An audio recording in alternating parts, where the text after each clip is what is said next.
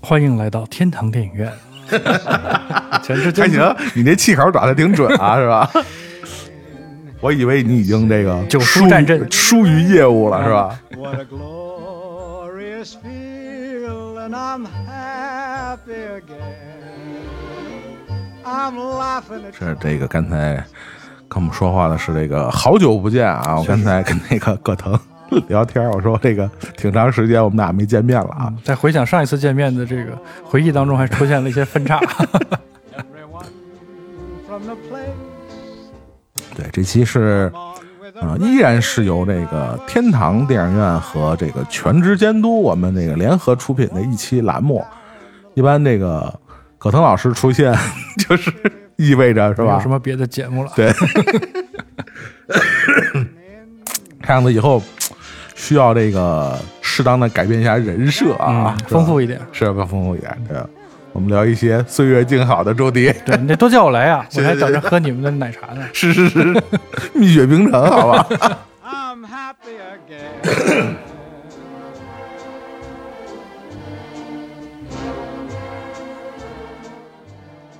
我们这期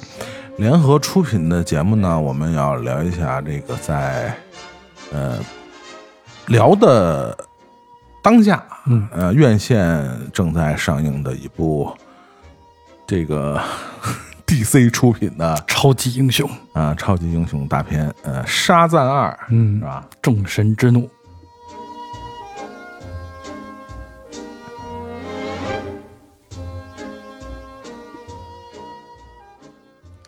这个《沙赞二》呢，目前在国内院线应该是跟北美也是同步同一时间上映，是吧？对，都是在三月十七号。啊，所以说大家终于啊，经过了几年的这个疫情的折腾啊，我们终于再次能和呃全球的影迷观众一起啊，同步看到这些漫改和超英题材的电影啊，这个这几年折腾的也够呛。不容易，嗯不容易熬过来了。经常我们每期啊，这也不敢说每期吧，我时不时的有这个，包括我们群里啊，时不时有这个我们听友就问，说这个跟葛腾老师的传统栏目怎么这个没了，记忆失传了。失传了？因为确实跟这两年，呃，种种原因吧，各种环境啊，对大环境，对、这个漫改题材都在国内的，起码在院线这块儿啊，嗯已经得有两年都消失了。消失了。嗯，所以这个我们就是一年一度的这种关于漫改题材的专题的探讨啊，就是无限期搁置了，嗯是吧？这个，所以随着这个疫情的结束啊，然后国内引进题材的解冻，我们这个跟那个葛腾老师也聊了一下啊，后续的，尤其在今年啊，可能会再次展开我们关于漫改题材的无聊的讨论，没有意义的展开。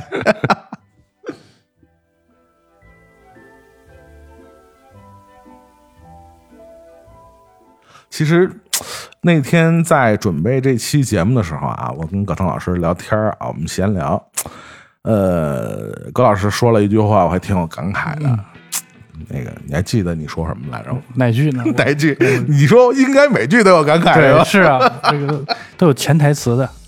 就是你你记得咱俩聊起这个，就是漫改主题啊，这话说也经过了，起码也火了有十几年了，对吧？呃，其实对，包括咱们这个主题栏目的系列，也延续了这个好好几年了了，好几年了。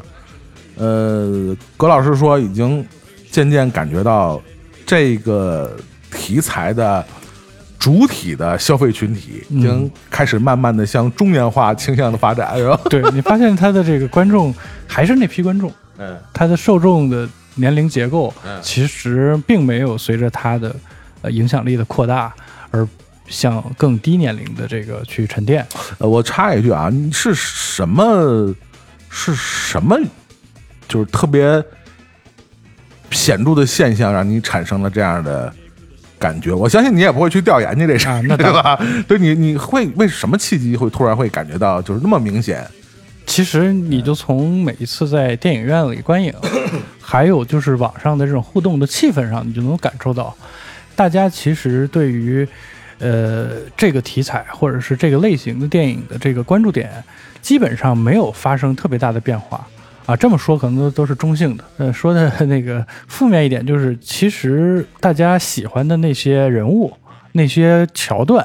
啊、那些故事，基本上还是着眼在这个呃漫威的这个前两个阶段、d c 的在扎导时期的这个阶段。呃，也就说明，其实随着这个系列的推进，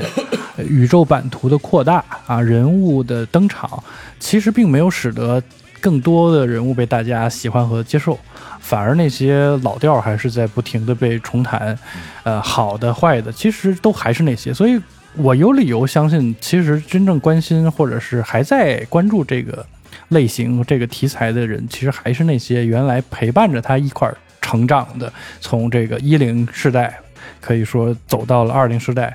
算是一个节点。而其实新的这个二零年之后的这三四年，虽然说咱们并没有 完全的这个接轨或者是同步吧，但是其实这个咱们之前其实也在疫情期间也聊过一些，就是像漫威的剧集啊、DC 的一些剧集啊，它试图网罗更多的受众，用更年轻化的方式。无论是这个新的媒体的方式，还是新的这个题材的方式、新的类型的方式再去渗透，嗯，怎么说成效并不是特别特别的佳。因为最近你可能知道啊，我关注游戏啊什么比较多一些，你会发现他们的几个大 IP 的改编，呃，怎么说乏善可陈。三 A 啊，其实三 A 大作这很糟糕。无论是大作还是独立的小作，嗯就是在 IP 授权这一块，似乎好像没有向着更广泛的受众群体去去推进。而随着影院观影这种形式，我咱们俩刚才也调提到这个事情，就是似乎已经渐渐的不像原来成为大家比较主流或者是最为主流的这种娱乐闲暇这个消磨时光的一种一种呃选择的时候，呃，他的这种嗯漫改的这种这种呃，它能传递出来的信息量和影响到的人群，似乎就明显感觉到会有一点点的示威，而它的人群其实是感受到有一点固化，嗯。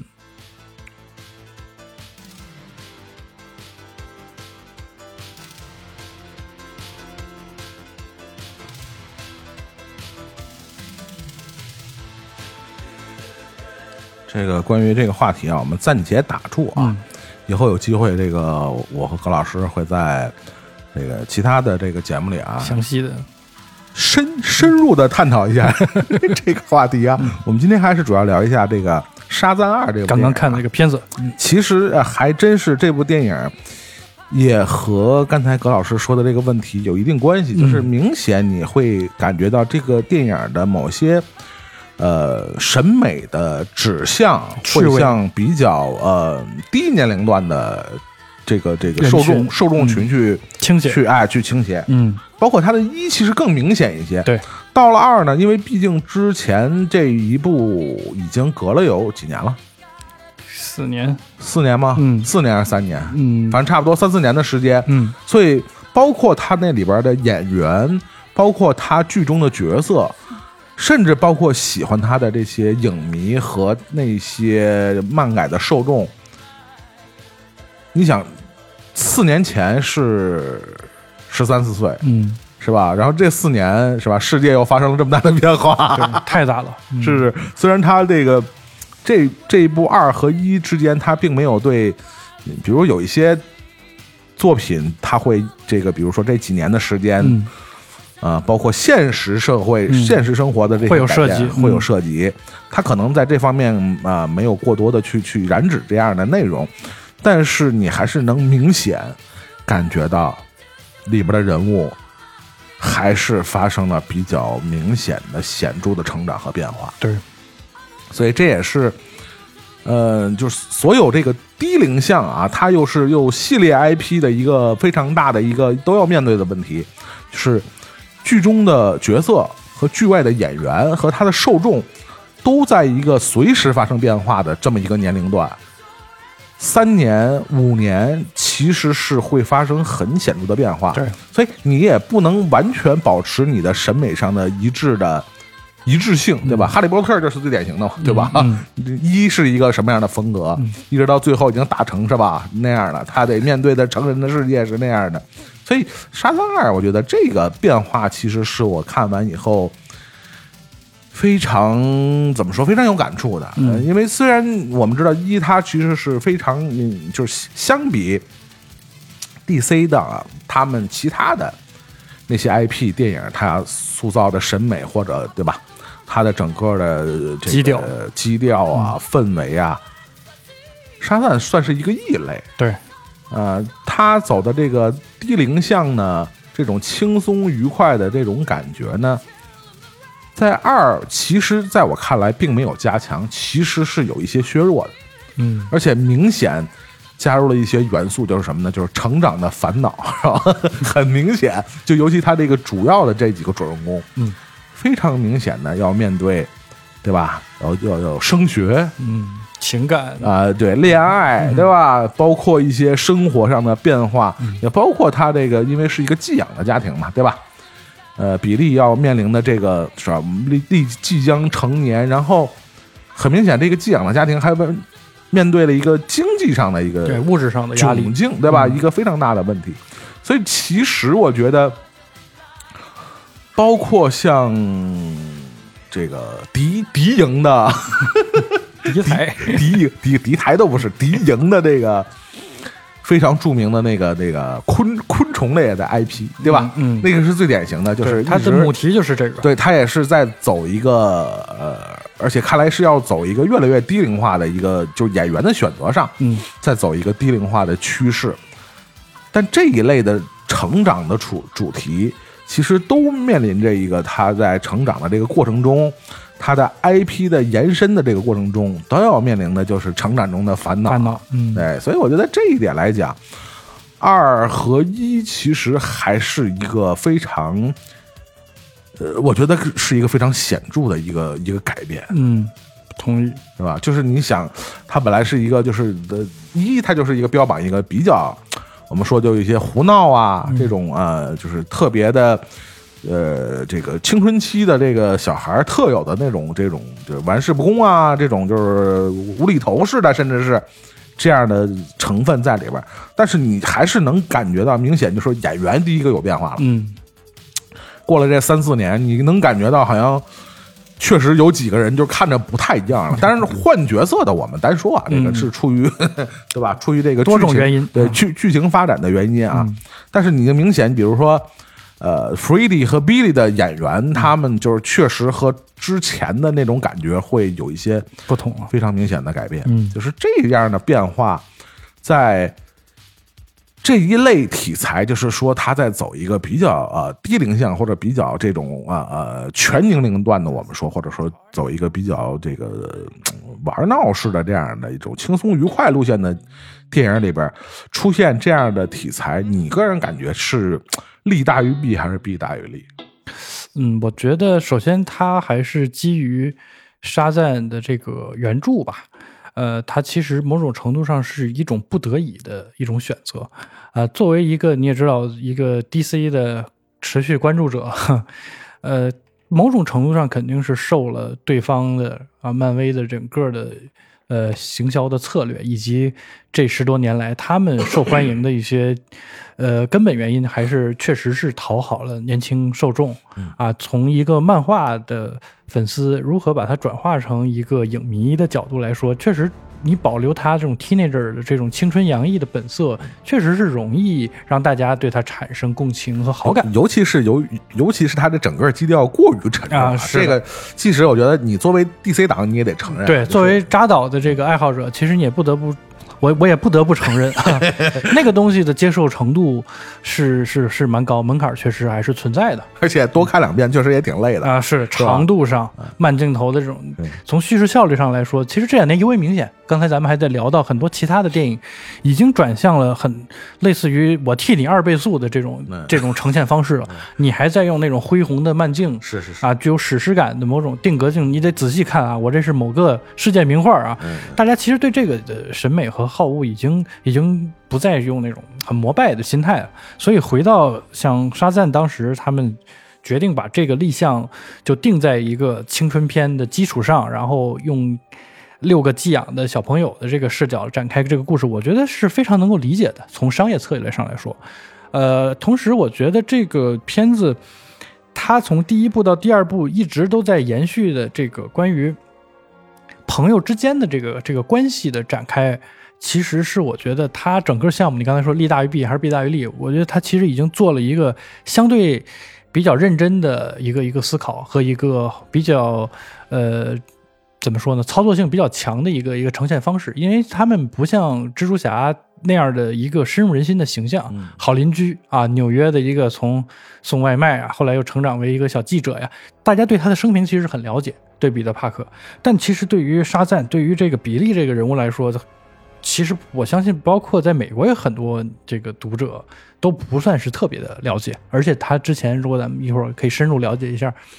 他早年间的出身，其实和现在沙赞的整个形象还是有比较大的变化的。他原就是人设也改了好几回，是吧？对，连名字都改了。是是 这回这个第二部里还 Q 了一下他这个老名字，惊奇队长是吧？哎好像性别都变了。是是是是是，在这样的情况下，你其实需要一个更容易让大家去同共情、更更容易去接近他的这样的一个身份。所以我觉得，从商业的这个考量上来说，操作上来说，我是非常接受他走这样的一个风格，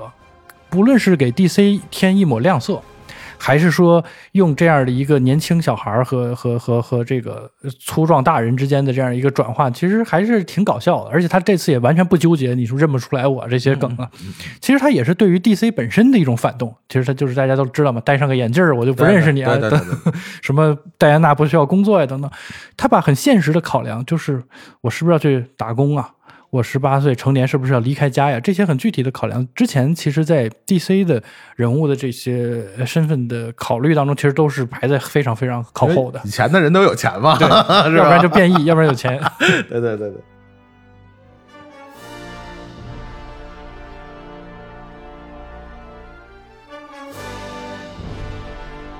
就刚才说到这个关于这个沙赞的历史的问题啊，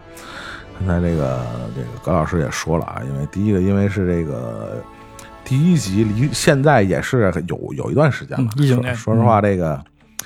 这三四年啊，不是一般的三四年，是翻天覆地的三四年。所以这个还是有必要跟大家稍微念叨一下啊，沙赞沙赞这个角色呢，刚才可能老师也说了，是几几经这个重启是吧？包括这个从名字到这个整个起源，对吧？包括是 能力的设定，这个都是经过了这个漫长时间的变化。因为本身这个角色也它的诞生也比比较早，对，而且应该它是就是我们能查到资料啊，它应该是最早的作为真人化的超级英雄电影。没错，一说一九四一年就拍过，刚诞生没两年就开始 实真人化了，我不知道，反正我没找着资源。现在能找到几张照片，啊但就是这个完整的影片是不是已经失传了？是是是是是，真的这个嗯很难想象啊！一九四一年的那个漫改的超级英雄电影是个什么样，但是也可见这个角色是一个有一个漫长的历史的一个过程啊。刚才我们刚才稍微提了一句啊，嗯其实这个角色诞诞生之初啊，他最早也不是这个 DC 的这个嫡系出身，那时候还没有 DC，在他诞生的时候，对对对对对。然后这个，呃，他的最早的名字啊，也不叫沙赞叫 Captain Marvel。所以这 “Marvel” 这个词在英文里边也是一个，就是类似这个就是赞美的意思，而且是 Marvel 的意思，年轻人特别爱用的，是吧？觉得很酷啊啊很炫啊，这样屌炸天，对，屌炸天队长，屌队长，我操！哎，就是，但是对我们也知道这个原因啊，大家这个如果看没看过这个敌台的这个 某位角色啊，但是那个其实也是有一个变化的过程，对吧是的？，那个也不最开始也不是不叫惊奇队，对对对对，所以这个就是惊奇队长这个这个名字呢，因为和这两家之间肯定是有一个这个抢注的过程，对吧？但是因为漫威可能首先这个抢注了这个惊奇队长的这个名字的版权，所以这个 DC 这边就只能改名，就改成了沙赞。沙赞这个这个这个名字本身呢，如果大家看过这。呃一一的时候啊，应该就知道它实际上是它的一个咒语，对，对吧？包括后来还有一部叫《黑亚当》的电影里边，也在使用同样的咒语。我觉得真是青少年像啊！妈，咒语都这么简单，我觉得比火影的结印还要简单。喊一个两两词儿两个词儿，两个发音就是一个咒语，我、然后我操，随时能解开，我真是方便啊。然后它这个名字本身是等于是希腊诸诸神的嗯，能力，嗯。首字母的缩写，对对吧？包括什么什么所所罗门王的智慧，呃，这这里边还拿说了个梗，说了个沙沙鲁曼的对智慧是吧？好的都是我们华纳旗下的。是是是是是，自己的东西没有版权的问题是吧？看到那儿我还挺会心一笑的。嗯，对对，这这电影反正二的，大家如果还没看的话啊，大家可以听完我们这个节目啊，我们肯定会有一些的剧透啊，但是我觉得并不太影响整个观影体验，观影体验，因为这种剧说实话就是漫改电影或者超级英雄电影。反正剧透很简单嘛，正派赢了嘛，反派死了嘛，正义战胜邪恶了。对啊，这个这儿就是不存在剧不剧透，所以大家可以带着我们在节目里跟大家分享的这里边一些，你管它叫彩蛋也好，还是梗也好啊，嗯对，大家可以去去注意看一下，会挺有意思，因为里边也有大量的这个，甚至还有一些敌台的梗，对，奥比王什么的，是吧？反正他操也不怕是吧？这事儿啊，他也知道这个是正向的吧？是是是，嗯就大家就都都这么来呗，就无所谓了嘛，什么而且这个在 DC 宇宙里是一个玩的比较熟练的了。嗯在这个早年间的这个乐高蝙蝠侠嗯和乐高大电影系列的，那这个梗玩的就更花了。确实啊，对是对对对对。在这一部里，我觉得只能算是这个牛刀小试。是是是是，然后你要说起这梗啊，因为确实这个准准备这期节目啊，这个呃查了一下，查了一下这节目这不这这这沙沙赞二里边啊，包含的这梗还真是挺多。呃，最多的梗啊，其实包括呃这个演员的阵容，嗯，包括这电影里边也提到了一些非常明显的，就是素鸡，啊，对，是吧？这 翻不类侠是吧？是吧？包括其实特别有意思的就是，这个整部《沙赞二》里边参与的，或者说整个 DC 的阵容，这个有参与到速激系列的，其实就好几位，嗯，对，好几位，包括这个，对我们刚才提到的就是女侠，呃女侠嘛，女侠是比早比较早的嘛，嗯对，还有黑亚当啊，啊，对，对吧？虽然现在是割席了，是是是是是，但是他是也是同时这个在速激和 DC 的这个系列都有份参与的啊。你包括这个巫师嘛，嗯，对吧？也是个反派嘛。对，啊，这大哥名儿啊，我就一直我就记不住。是不太好念。但但是你看哪儿都有他，对梅林是吧是不是啊？哪儿都有他。再有一个就是那个呃，这一次在《沙赞二》里作为反派出现的这三姐妹里边的大姐海伦米伦那个女士啊，嗯，是吧？大家如果有意有意有有有印象，有印象是几呀、我忘了，反正这新的这几部好像她都出现过。因为她毕竟是这个翻不类侠的母亲嘛。侠的母亲还行，嗯反派翻不类侠的母亲，啊，对，反派翻不类侠的母亲，反派的翻不类侠的母亲。再有一个可能就是这个呃还没上映的，就是速激十的作为反派出现的海王，嗯，是吧？海王马王是吧？这回是车王，车王是这。所以最近那个演员就业啊，看样子这个门路还挺挺广的，是吧？还是得上环球片场去找点工作。对，刚才除了这个我们说到的速激的这几个梗啊，非常有意思，大家可以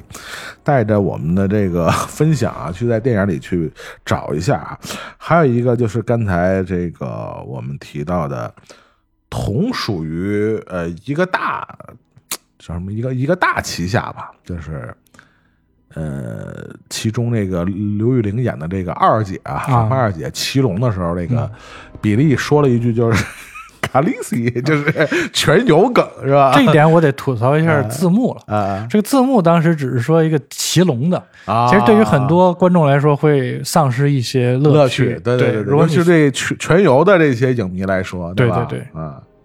再有一个，这里边有一个非常有意思的梗，就是它其实，呃，跟大家说一下，这部电影啊有两个彩蛋，嗯一个呢就是第一部分字幕出完了以后，这是一个彩蛋。嗯再有一个彩蛋呢，是等到所有字幕嗯，所有演职员表出完，出完了以后，最后的最后还是有一个彩蛋。嗯，这个电影有两个彩蛋啊，大家可以注意一下啊，嗯爱看彩蛋的朋友们啊，留到最后，哎，留到最后，坚持到最后。然后在第一个彩蛋里边呢，其实有一个特别逗的，就是我们刚才提到的，就是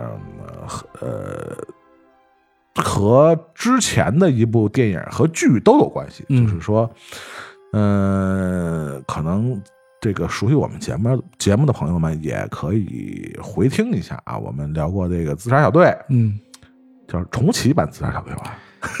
对对，所以也说说不清楚是哪一版了，对，算是重启版，就是滚导那一版的自杀小队，和那个滚导导的剧集啊，这个 Peacemaker 啊、里边出现的两个角色，就是那个那个大大胡子大胖子和、那胸前一个鹰，呃，和那个滚导的媳妇儿 演的那个女特工啊，他们两个出现了，然后再想把这个沙赞招募，招募，嗯。然后这里面就提到了，就是呃，因为各种原因嘛，这个黑亚当也没引进国内嘛，嗯。所以这个黑亚当里边出现了一个呃不同于正义联盟的组织，组织，嗯。叫正义协会，嗯，是吧？然后沙沙赞就问了说，为什么叫正义协会？还高兴半天，还以为能和梦中情人 在一个组织里工作，是以为能成为同事的，嗯，然后他反问了一句说：“为什么不能叫复仇者结婚？” 就是玩了一个敌台的梗，嗯是吧？这也是一个非常有意思的东西。再有一个呢，就是也是节目一开始我跟葛腾也聊到啊，这个节这个电影里边的两个重要的角色啊，呃也不能说两个重要，一个是这个就是这个神的三三个女儿。之一的就是这老三的扮演者 Rachel 啊，这个演员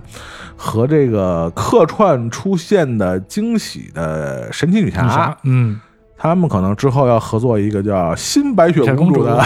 电影，对吧？所以这两个人等于是提前在这部电影里啊，《沙赞二》里边就同进了了，嗯哎，反正也是算是一个不是梗的梗吧，是吧？我估计这也是后着吧的，对这主创肯定是没想到，对这是之后发生的事儿嘛，嗯对吧？这个葛老师有什么想补充的 关于里边的梗啊？就是刚才提到这两个彩蛋嘛，其实我相信大家其实最关心的，呃，尤其是喜欢这个 DC 或者是关心它未来发展的朋友，都比较关注，就是滚导接手了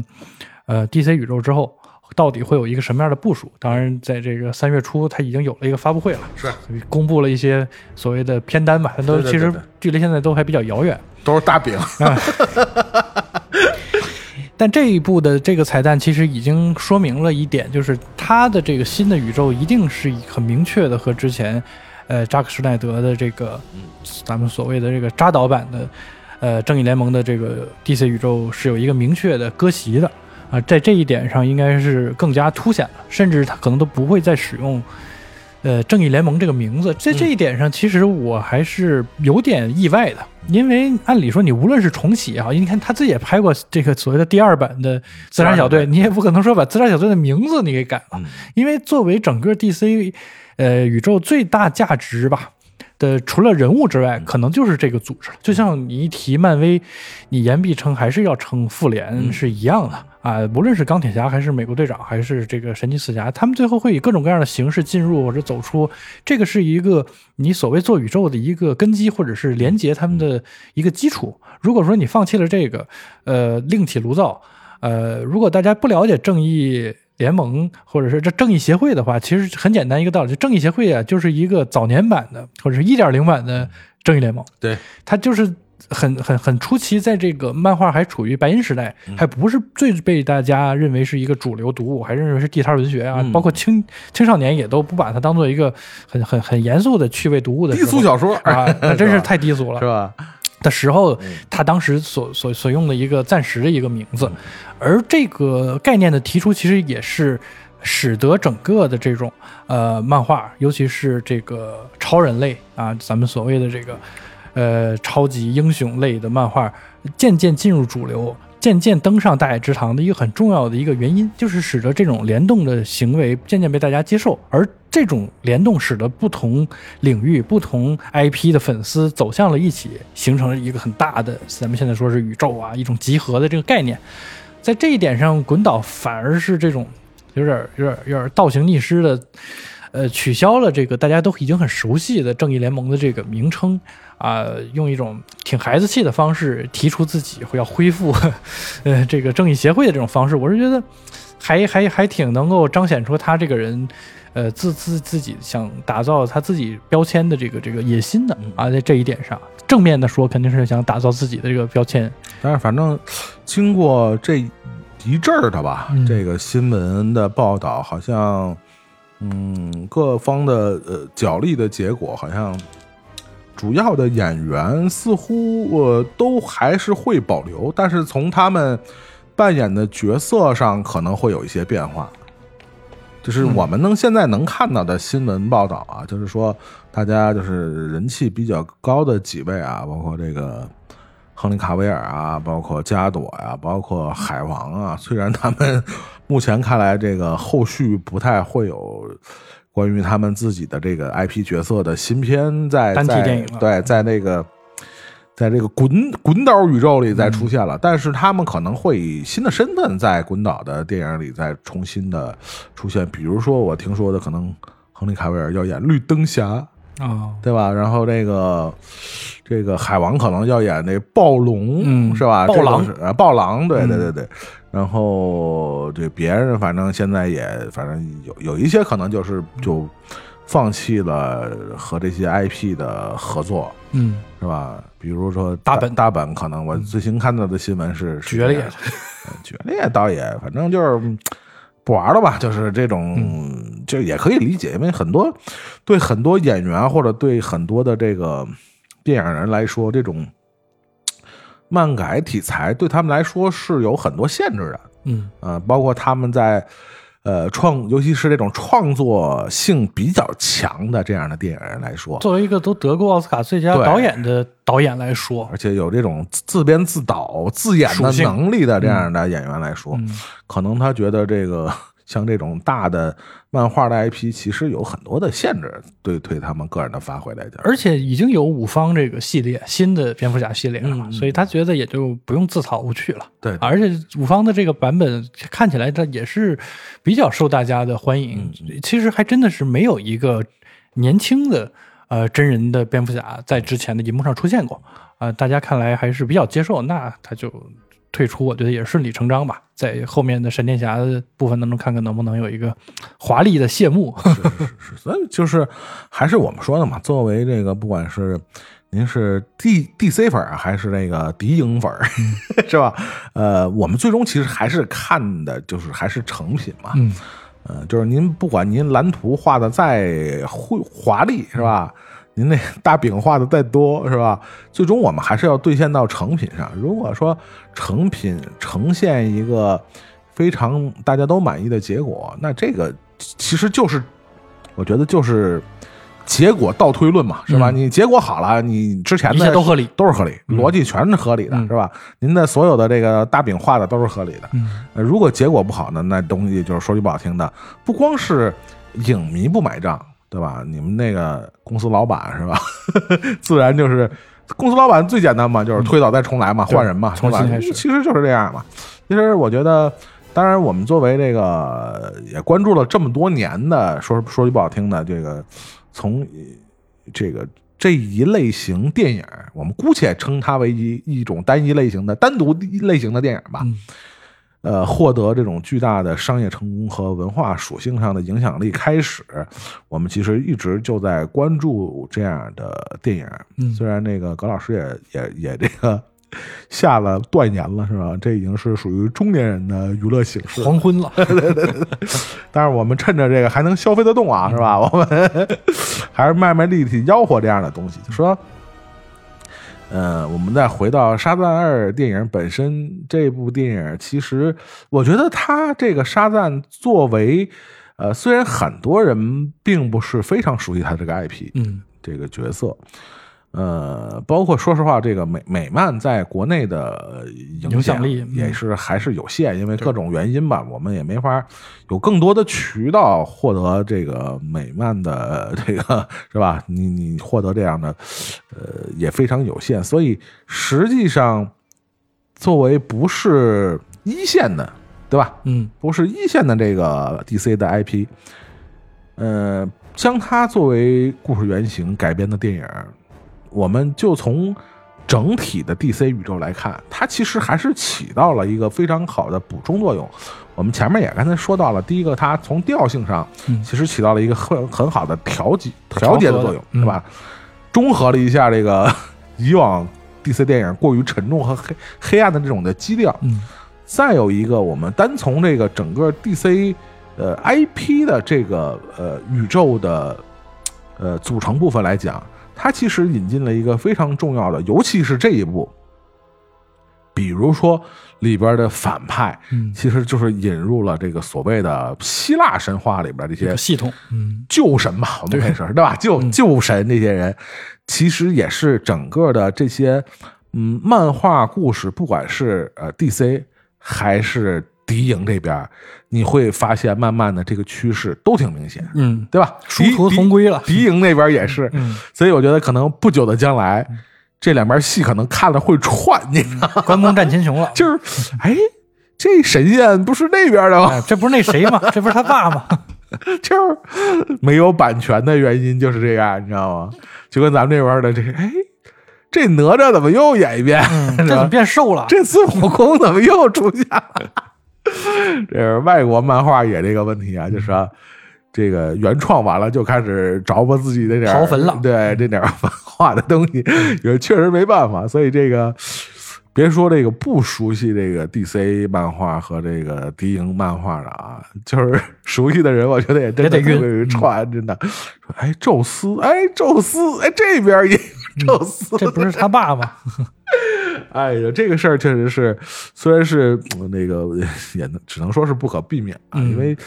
毕竟这些角色，就所谓的这些神话里边的人物啊，也是美国这主要的两大的漫画公司的来源主主要的创作的来源啊，嗯可以说是也是一些。非常重要的一些角色啊，也不能不能回避啊，所以这个呃，从这个角度来讲，《沙赞二》可以说是引引入了这些非常重要的元素，这个系统，而且你想，在《沙赞二》以外的 DC 漫画里边，其实魔法元素是很少的，嗯，对吧？你能想到的就是。对，还有那个扎康是吧？有一点魔法，但好像跟这也不太一样，是吧？嗯，而而且扎康的魔法感觉他的这个系统可能又黑又黑魔法那边，对对对，是吧？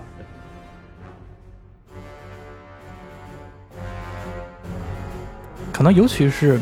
大家对近十年的这个 DC 才关注的人，其实你会发现，它某种程度上是在一种去魔法化啊，它甚至会把一些东原本是属于魔法的不可知的东西，把它变得更科学啊，更系统。这个可能还是又回到说跟一些。呃，创作者的审美趣味观。嗯扎导作为这个比较崇尚于力量和和和和这种自然概念的这这样一个导演嘛，他可能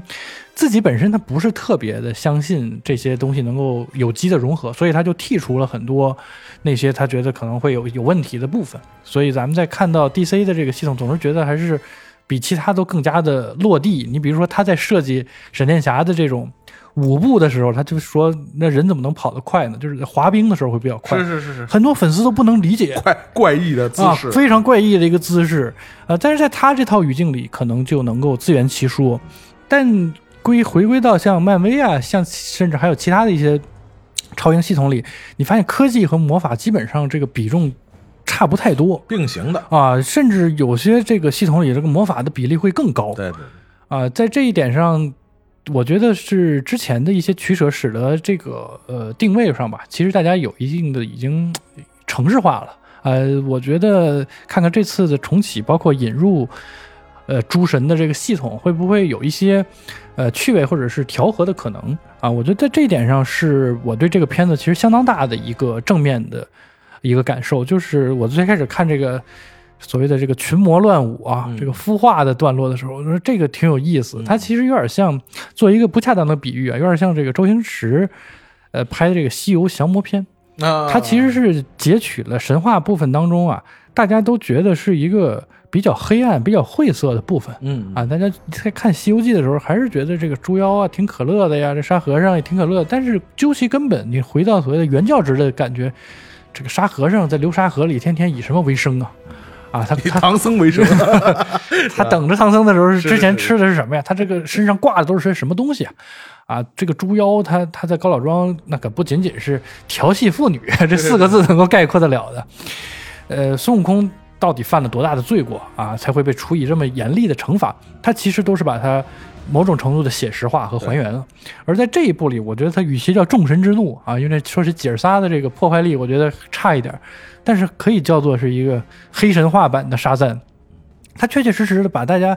在那种卡通书里头看到的很可爱的一些生物做了一种拟人化、具象化、暗黑化的这种处理，这个又和他整个系列的这个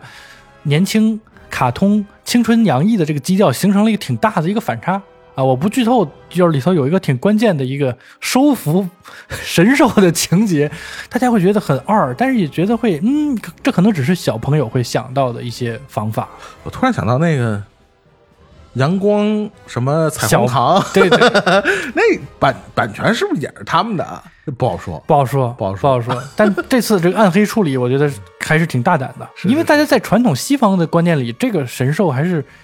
比较祥瑞、比较可爱的啊。基本还是都以正正面的形象出现，对，对而且最起码人是白色的。对对对，这个我的天，直接变成松风了啊！真的是。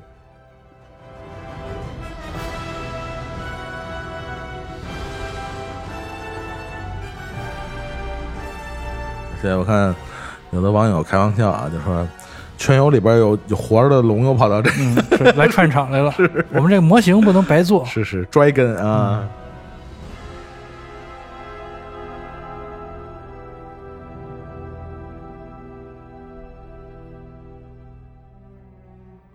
是就是刚才高老师提到了啊，这个引入了这个非常重要的这些元素啊，呃，看看在未来的这个整个的这个 DC 宇宙里边啊，会以一个怎样的面貌占据非常重要的位置啊？希望不是说这个用完机器，这帮神就没有地位了。就记得我说是是哎哪个游戏里边就经常说嘛，还是哪个剧里边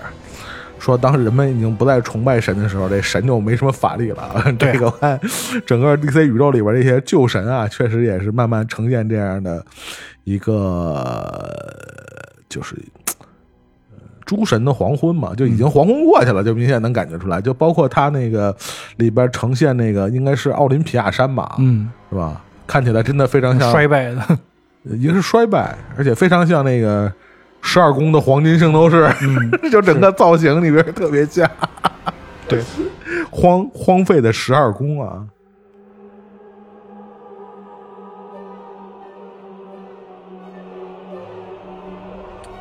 但是，这个剧里边我们也说到了啊，就是除了他这个一如既往的引用了一些非常呃主基调吧，是非常轻松愉快的家庭向的，然后呃，包括他其实引入了更强大的反派啊，嗯跟一相比啊，对呃，以这个神的姿态啊，这可以说是单就出身来讲，也算是 DC 宇宙里数得上数的，对吧？他毕竟就哪怕是旧神，他毕竟也是神，对吧？是有名有姓的。对，他也比这个一般的反派要要强大的多。呃，但是这里边这个二里边，我觉得还有一个非常明显的一个呃，它的设置的元素，就是其实也是当下大家谈论的比较多的，就是这种 LGBT 的 元素。设置啊。嗯，呃，包括所谓他自己都开玩笑的这所谓的这个 fam family 侠的这样的设定啊，呃，其实我其实还挺想跟你探讨这个问题的，就是在当下的这个环境下啊，呃，影视作品里边出现的这样的这些元素，呃，是不是有它的怎么说？呃，因为之前我们的节目在谈到这个瞬息全宇宙的时候，我们就谈这个问题。就是这个，嗯咱们一说政治正确，好像在好多的人的心中，它成为了电影内容或者主题上的一种败笔。嗯就是，呃，我我是持持一些保留意见对这个想法。嗯嗯但是我确实我也能理解这个想法和大家这种抵抵触情情绪，就你什么戏都在强调这个政治正确的东西，或者说。呃，什么戏，不管什么年代戏，就得安安插各个人种都有。这这种东西，确实是会让我们，呃尤其是稍微资深一点的观众，会产生一样的就是抵抵触情绪，因为你太刻意了嘛。对，但这样的元素出现在比如说像《沙赞二》这样的电影里，或者是说这一类呃看起来呃比较呃就是亚文化属相的这样的东西，其实你现在来看。呃，漫画电影或者漫改电影，它其实还是带有或多或少的亚文化的属性。当然，即使亚文化的受众已经变成了社会的主流主力的人群，就我们、我们这些中年人，但是还是不能回避，它是一种呃从亚文化的温床里边诞生的东西。嗯，这样的作品，包括我们说这个《瞬息全宇宙》这这次在奥斯卡上的大获全胜，嗯，当然很多人也认为里边的 LGBT 的元素是一个败笔。你怎么看这个问题？我特别想听一下。啊我刚才觉得你说的一点特别好，就是一定看它是否恰当，或者是适应它的这个文本以及母题环境。呃，说回到漫改电影或者是漫画的这个呃题材或者这个形式，呃，为什么它诞生了很多其实相关的故事、名篇、人物？其实它不是没有道理的。你看，咱们言必称 X 战警，一提到说这个少数族裔，就说 X 战警，就是因为它诞生的那个环境，它这个几个主角的处境是很合理的。对，无论是什么在纳粹军营里长大的小孩啊，还是什么父母双亡啊，还是这个像因为身体有一些异化，就被父母视为是一个异类，就要去对你进行一些很残酷的那种手术，对对对，从生理上到心理上把你扭转过来，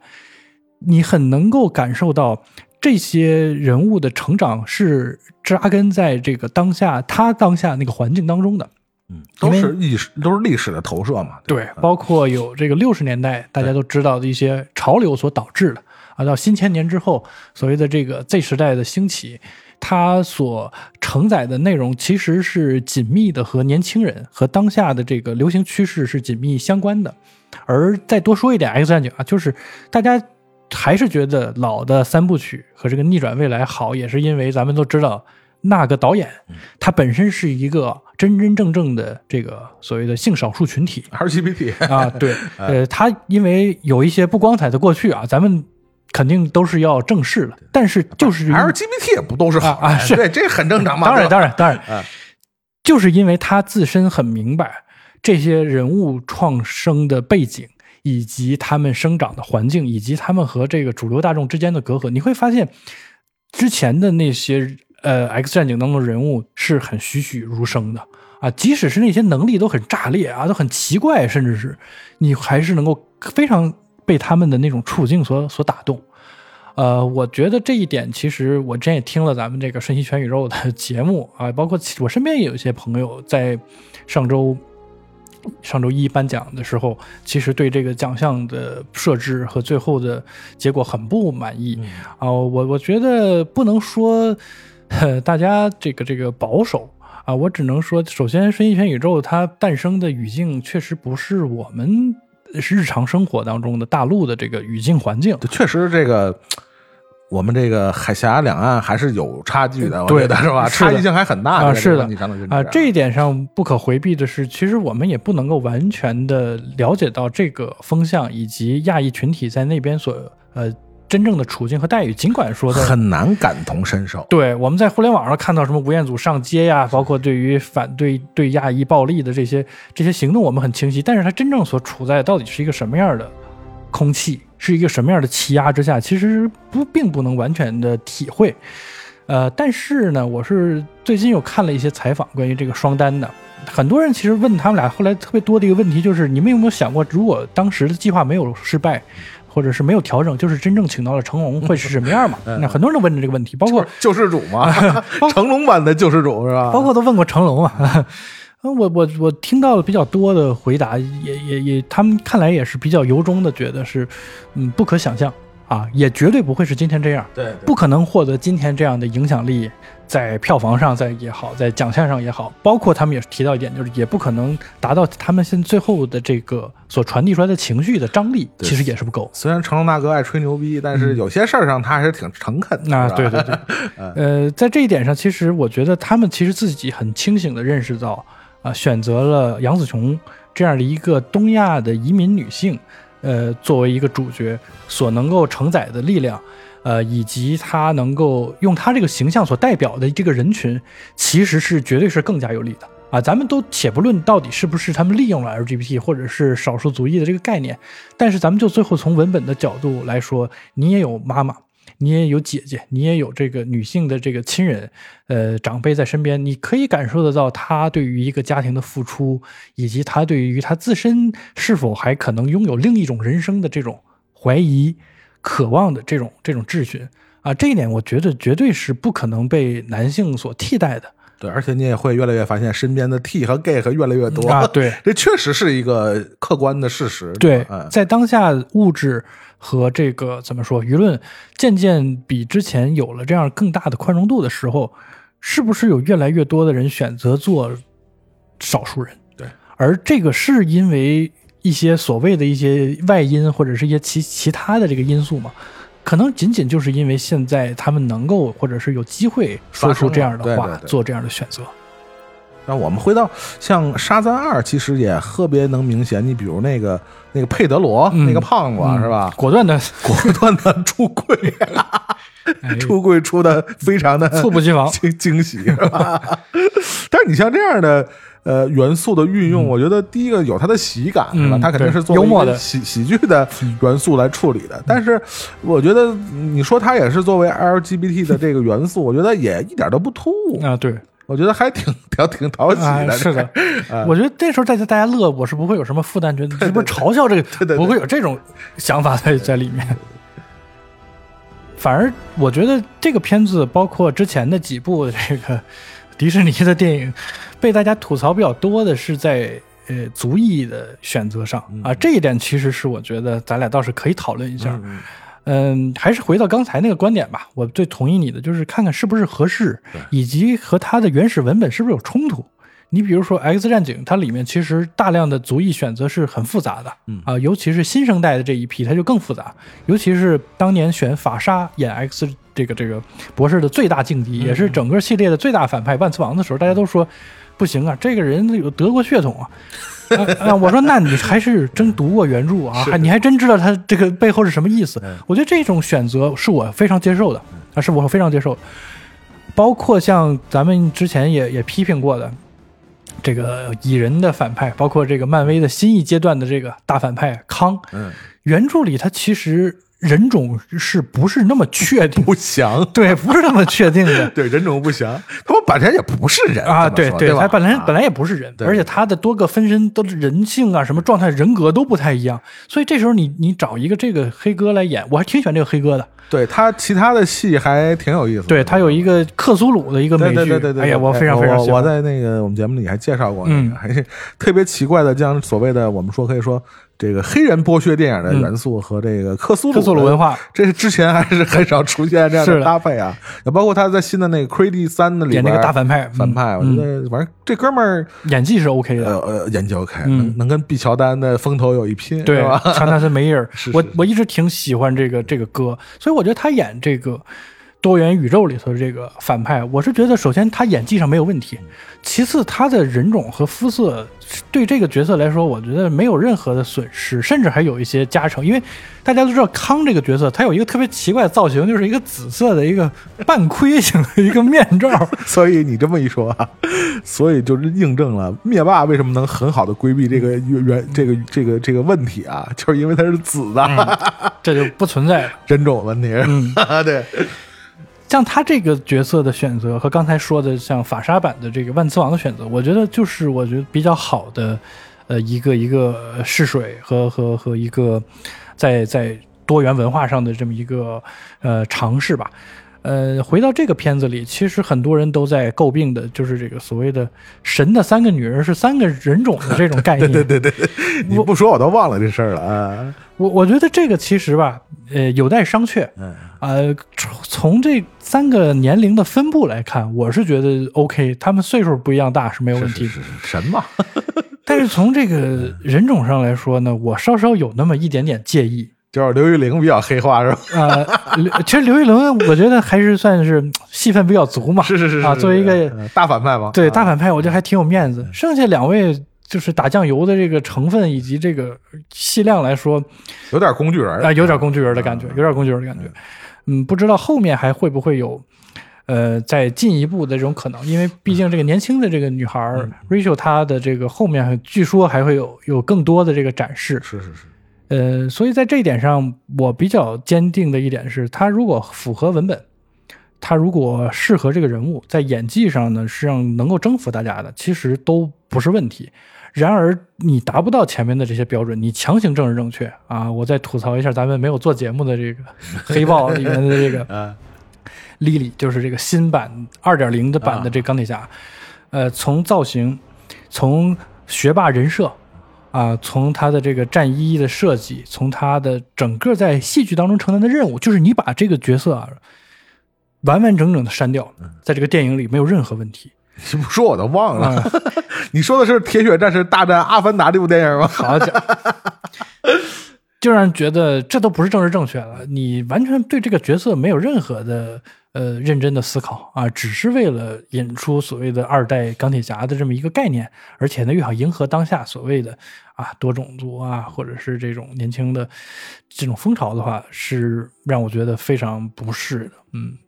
但是我觉得我我另外说一句啊，如果我们回到漫画文本本身来讲，其实。呃，这五六年吧，可以说是五六年。呃，本身不管是敌营那边 还是 DC 这边，呃，漫画的角色的人物设定，尤其是他们性取向上的设定，嗯其实已经发生了非常翻天覆地的变化。就是可能这个咱们国内的，就是尤其影迷这一块儿，可能对他们本身的就是漫画文本的呃出处啊，并不是那么的了解。嗯但如果你比较跟呃更更新的比较快的话，如果你了解这个，不管是 DC 还是漫威的这个新的这一波漫画里边，确实你发现什么？啊，小超人也是跟同性结婚，对吧？这个，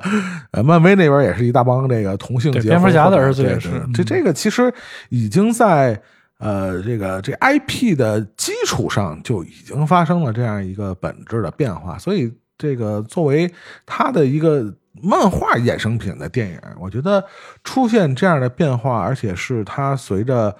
呃整个大时代的变动，我觉得这基本是一个不可回避的一个，或者说你不能说一味的就是站在你个人的趣味上，觉得这是一个很刻意的事儿。但即使它是一个非常刻意的事儿，它已经已经是这个时代的主色调了。嗯这个是我们不能回避的一个问题。就说，嗯、可能以后的这个，呃，就比如说他们说这次。呃，这个咱们在这个审查方面好像出现了一定的进步，就是发现有一个角色出柜了，这好像在之前的我不知道，这我也没有考证啊，在之前的这一类的呃国外电影里边，好像没有那么明显的，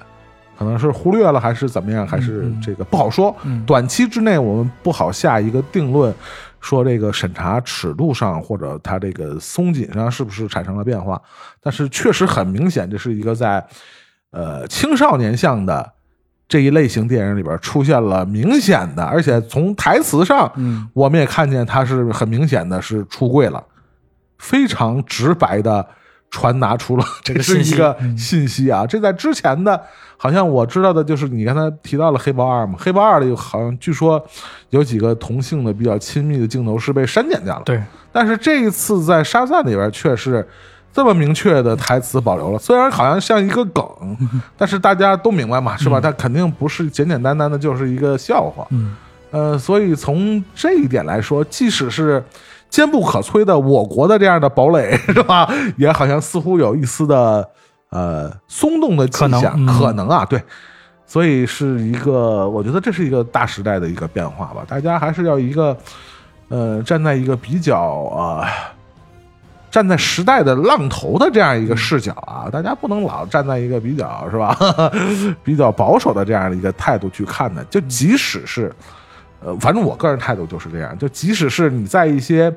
剧里边出现了可能不太符合你对那个时代的认知的，嗯你明白我意思吧？就是有一些。呃剧里边出现了，比如黑人角色，就好像在你的认知里他不会出现，或者说他不应该属于那个时代的。我觉得大家应该把格局打开，打开，就是不光是站在这一个剧的这么一个格局上。嗯比如我们可能，虽然这不是我们普通影迷要考虑的问题，是吧？你站在一个行业进步的一个角度，那对这个从业人来说，对这些少数族裔的从业者来说，他肯定是一个有百利而无一害的事一个机会吧。对啊你相比来说，说出现这么一个突兀的角色对这个剧的伤害，我觉得这个事儿的优点或者是它的好处还是要多得多。嗯所以大家嗯可能以后我觉得看习惯了，可能大家也就不这么抱怨了这事儿，说这儿怎么又出现了一个色儿不对的，那儿又出现那个色儿不对的，这以后看习惯了就好。其实大家为什么不反思反思以前那个，不正确的。其实就是有还是有问题的，对呀、对吧？还是有他的问题的。你看看当年演这个所谓的亚裔的形象的时傅满洲。啊，包括更早你夺过奥斯卡的时候，像《赛珍珠》的那个作品对，对对对。没有一个华人的成年人啊，只有小孩光屁股那个是真正的对华裔。没错没错。当然，我觉得我们回到说《沙赞二》这部电影啊，呃，不得不提的就是这个戏里边曾经这个玩了一个假动作啊，我不知道还我一下，这个可能知不知道我说什么意思啊？就是他之前反正沙赞一曾经搞过这么一个假动作啊，就是他的那个彩蛋啊，嗯。搞过一个假动作啊，然后这次呢，在这个剧的中间的一部分啊，搞过一个假动作，也是一个不露头的，嗯，然后露了个头呢，也吓死人了，是，是吧？但是不露头的时候，大家已经有心理防备了，知道你要憋着坏呢。是是是是，结果他最后这个在电影靠后的这个结尾的这个部分啊，最终出现了这个女人的倩影，是吧？真容，对，这个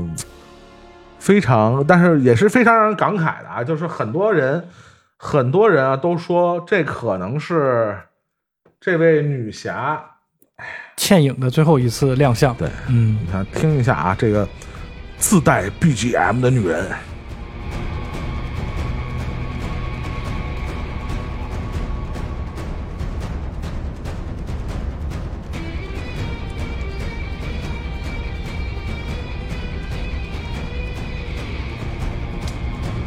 真的就是什么时候听啊，什么时候都让热血澎湃啊！真的，这是算是整个漫改电影史上啊最令人激动的一位女性。嗯，光从声音就能辨别出来。就听她这 BGM 啊，就是什么时候听什么时候高兴啊！嗯，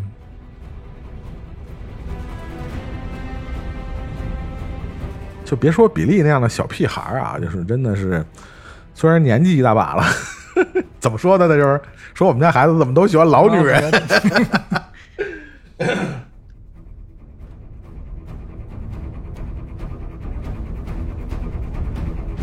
这低音啊，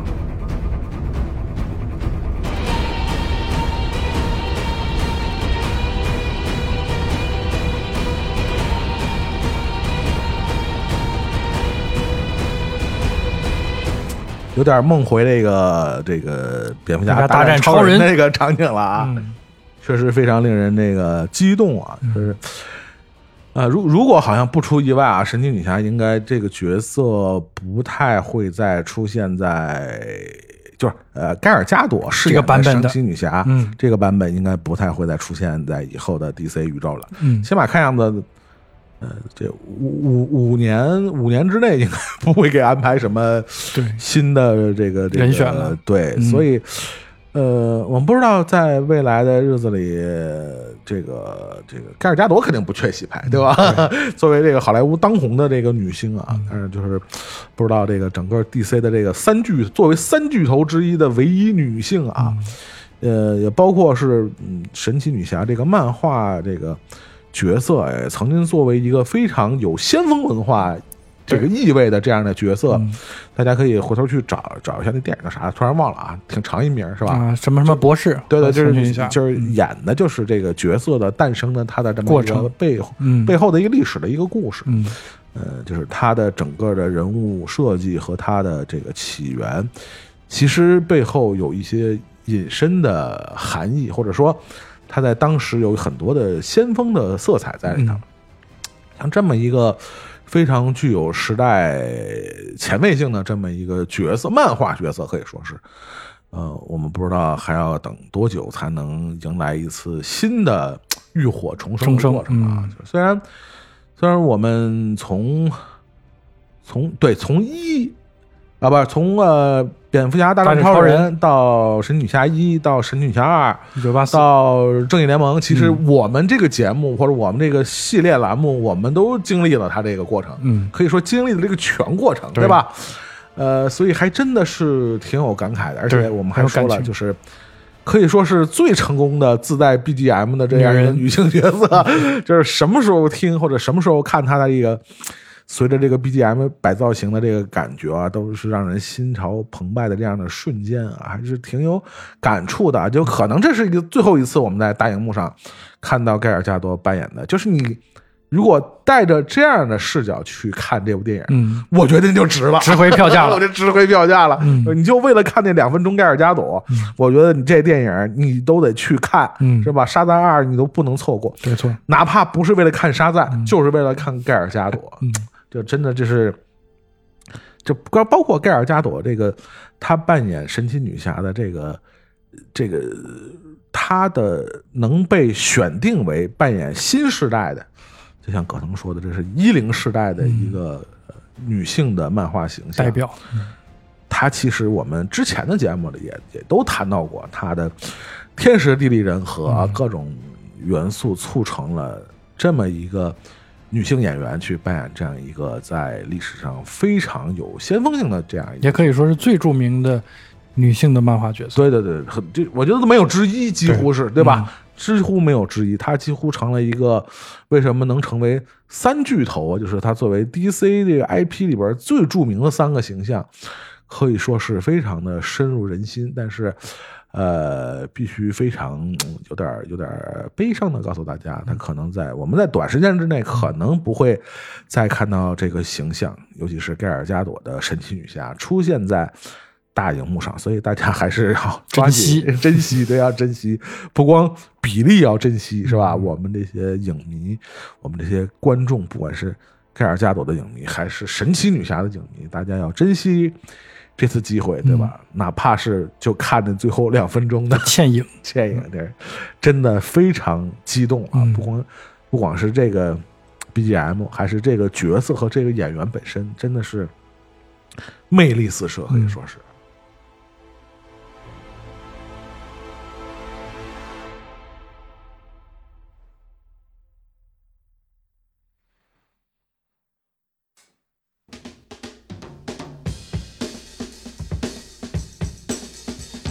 所以我们说到《沙赞二》这部电影，其实，呃，不得不提到就是关于他们这个角色以后在整个 DC 宇宙的发展，看样子是还是有他的一席之地。嗯毫无疑问，呃，就是从从彩蛋上来讲，一般来讲，我们说 彩蛋还是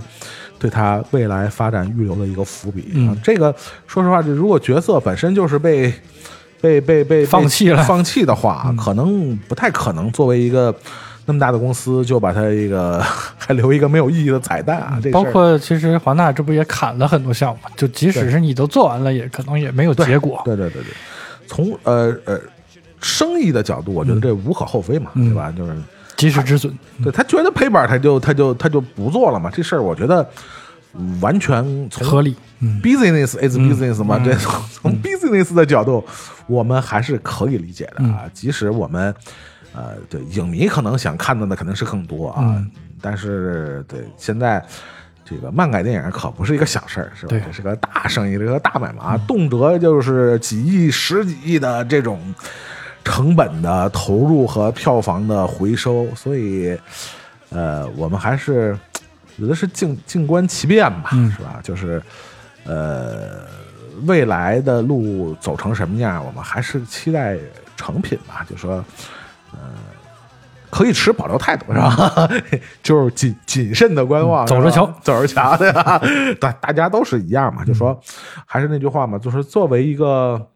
我们也关注了这么多年，而且我们也自己亲自下厨来做这道饭给大家去分享的，呃，参与者，同样是影迷，嗯漫改电影的影迷，我们其实还是就衷心希望他好嘛。我记得，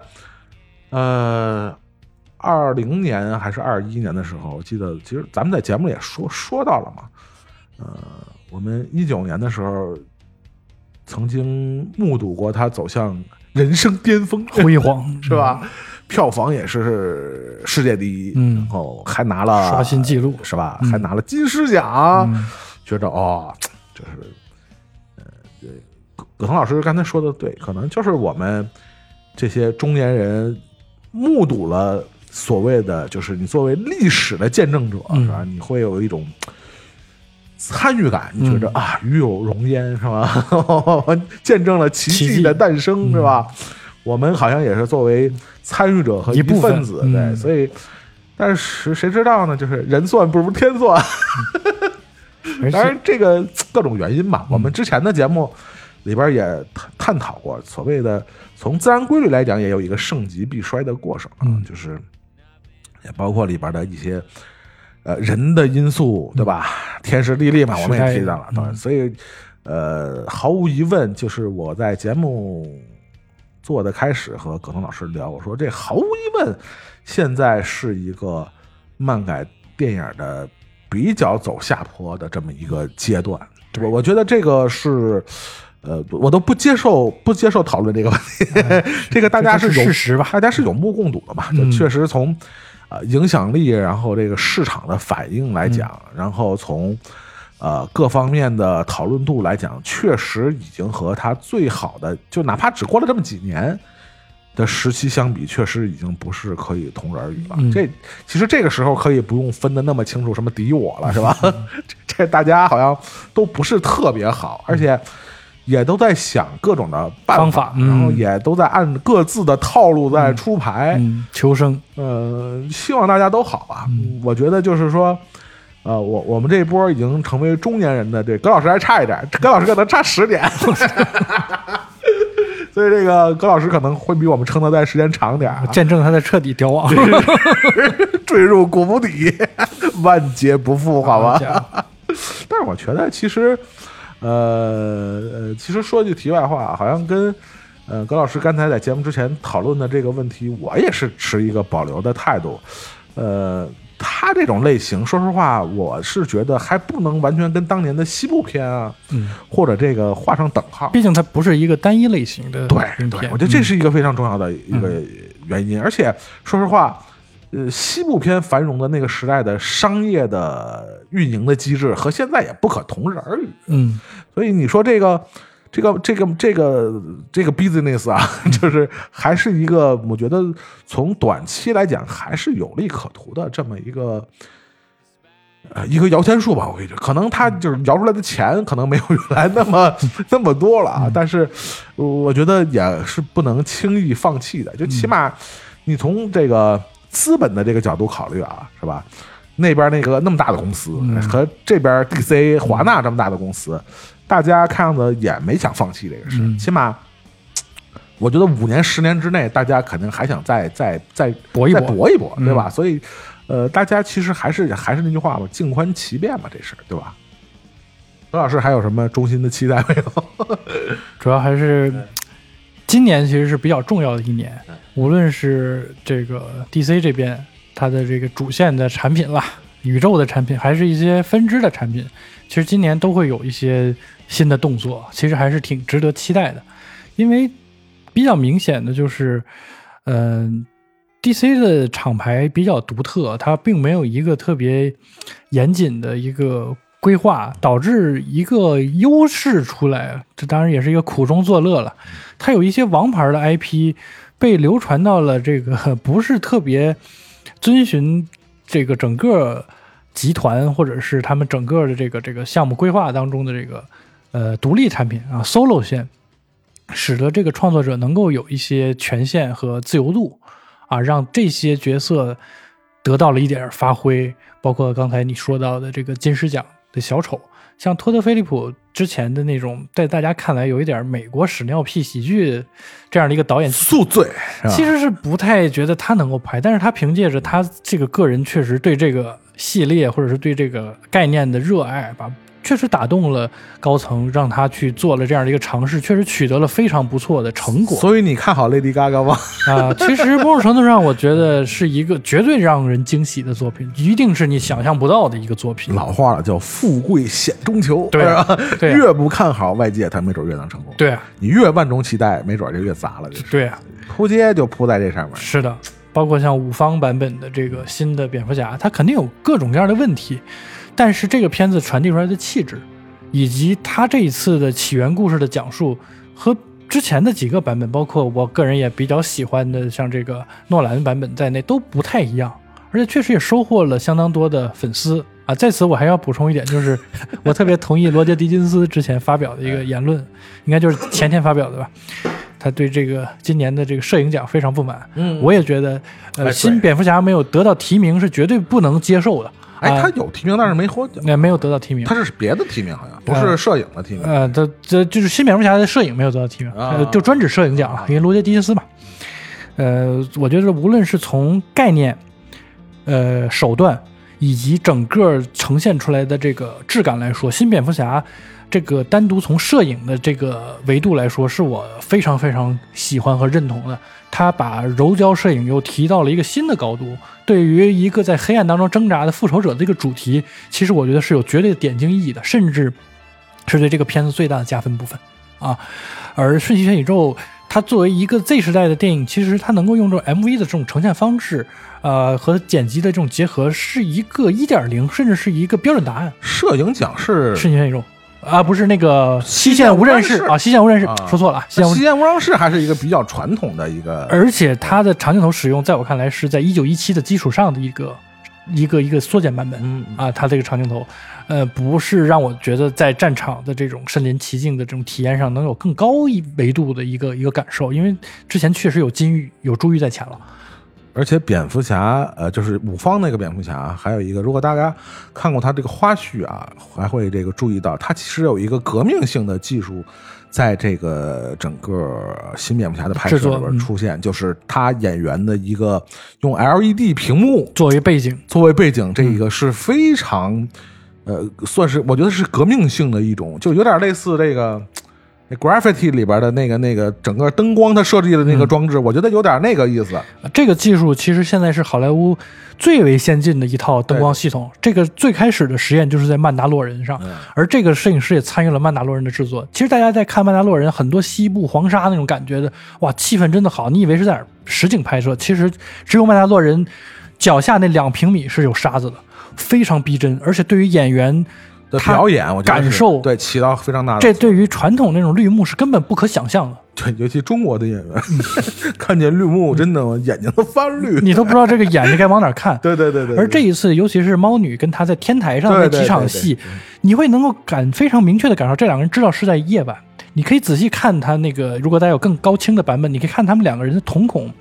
明显是夜晚当中对话的时候那种状态，他是比较放松的，而不是有那种强光。假假装在做那种月亮效果的时候，其实人会有那种本能的那种瞳孔缩小那种感受。这个点，哎，我再吐槽一下国师的这个摄影技术，几部日拍业啊，尤其是大家看张译的表演，作为一个这么好的表演的演员，他都很难避免睁不开眼。哎呀，这那可是在伸手不见五指啊！那个戏里头那个那个场景，可是在这一点上真的是完全拉开了差距。你能感受到技术对于演员、对于故事的加成是非常明确的。是有巨大的帮助。嗯所以我觉得从技术上来讲，确实是没给蝙蝠侠还是一个挺大的一个遗憾。嗯但是我觉得，随着这这个技术的慢慢的被大家这个这个运用啊，嗯它的这个价值和意义啊，我觉得在以后的电影拍摄和成品中会慢慢的显现出来。普及，对，为什么我们会叫它叫革新、革命式的技术改变啊？其实它会在对以后的，尤其是这一类电影会起到一个非常大的一个推动的作用。嗯，